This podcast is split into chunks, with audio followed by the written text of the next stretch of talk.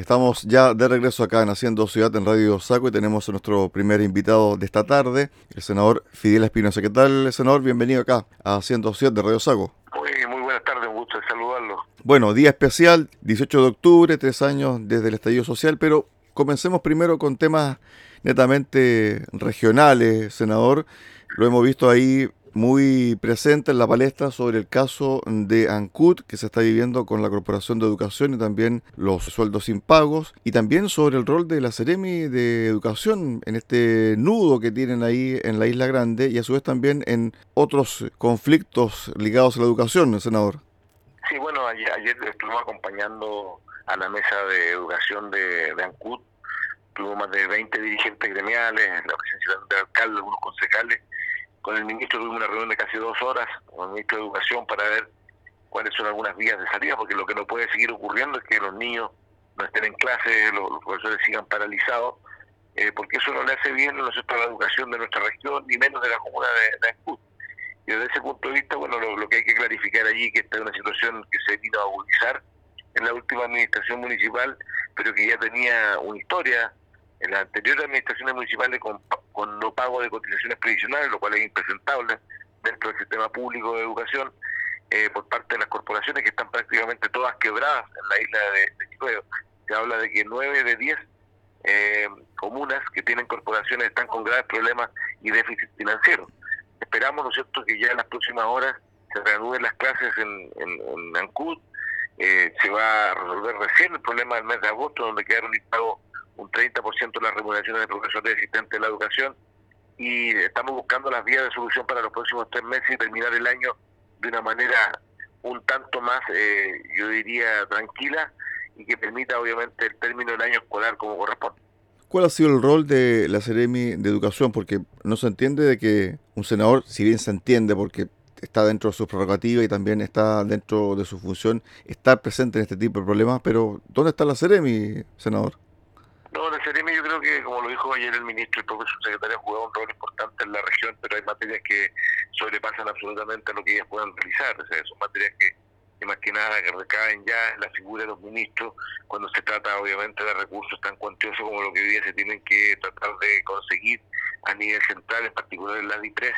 que es la Dirección de Presupuesto de la Nación.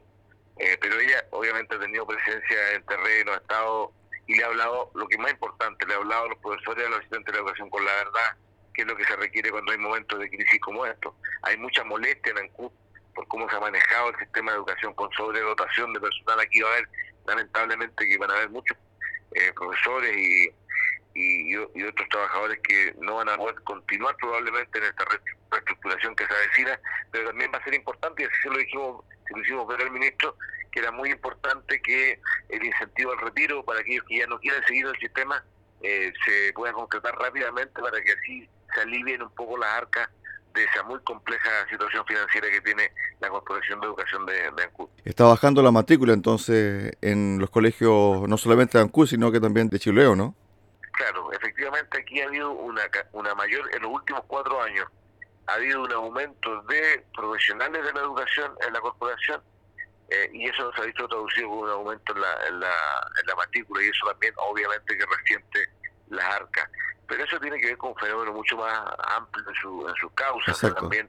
no olvidemos que hoy día mismo tenemos 50 profesores prácticamente con licencias médicas en el sistema de educación eh, municipal y eso también va provocando y agudizando aún más la, la situación. Entonces, obviamente, todo lo que ocurre con la salud mental post pandemia, bueno, ha influido muchísimo en los temas de educación y eso obviamente que también ha repercutido en las arcas. espero eh, obviamente que eso también mejore porque cuando baja la, la matrícula en la educación pública se resiente todo el sistema. En una de sus intervenciones en el Senado, usted indicó de que la Seremía de Salud de la región está pagando algo así como 50 millones de pesos de arriendo por un edificio que no ocupa. Cuando uno dice estamos en tiempo de crisis, hay que ahorrar dinero o hay que usarlo bien, esto parece un despropósito, senador. A ver, hay dos cosas que, me parecen muy extrañas que ocurrieron en la administración anterior, que fueron la...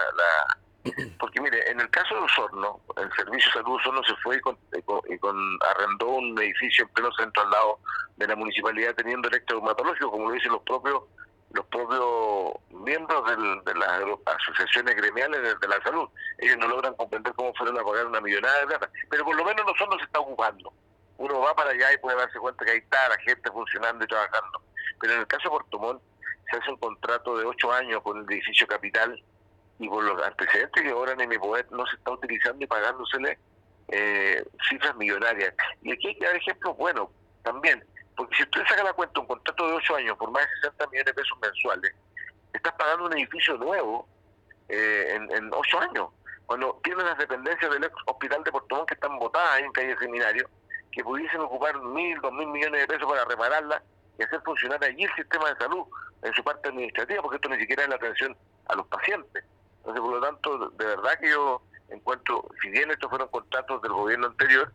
eh, encuentro inconcebible que este gobierno los siga tolerando. Hay un tema que se está instalando en, la agenda, por lo menos la agenda de la región de los ríos y parte de la región de los lagos, que tiene que ver con un proyecto de ley que fue presentado el 5 de octubre de este año por eh, algunos senadores, entre ellos el senador Durresti, que tiene que ver con el desplazamiento forzado. Y la moción lo que busca es que delitos como por ejemplo el desplazamiento forzado no prescriban y eso de pie a que el gobierno, en este caso, también ingrese un proyecto relacionado a un poco indemnizar a estas familias que denuncian que fueron sacadas de predios o terrenos agrícolas que ellos ocupaban hasta 1973. Esto también puede tener incidencia en la región de los lagos porque, se lo pregunto porque prácticamente cuando uno lee esa moción, el ejemplo que dan tiene que ver con una forestal en Panquipuy, senador.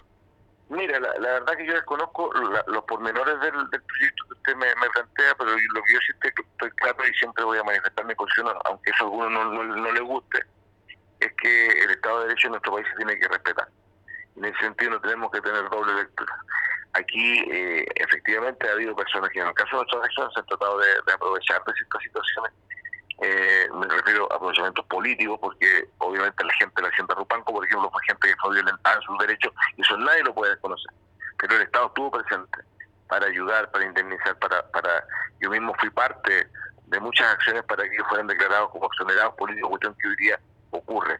Pero hubo personas que empezaron a meter en la cabeza a la, gente más adulta en la Hacienda Rupanco que el gobierno, el presidente Boris le iba a devolver las tierras y dijeron que septiembre era la fecha fatal. Estamos terminando octubre y, obviamente los mismos que anduvieron induciendo esos movimientos están muy calladitos,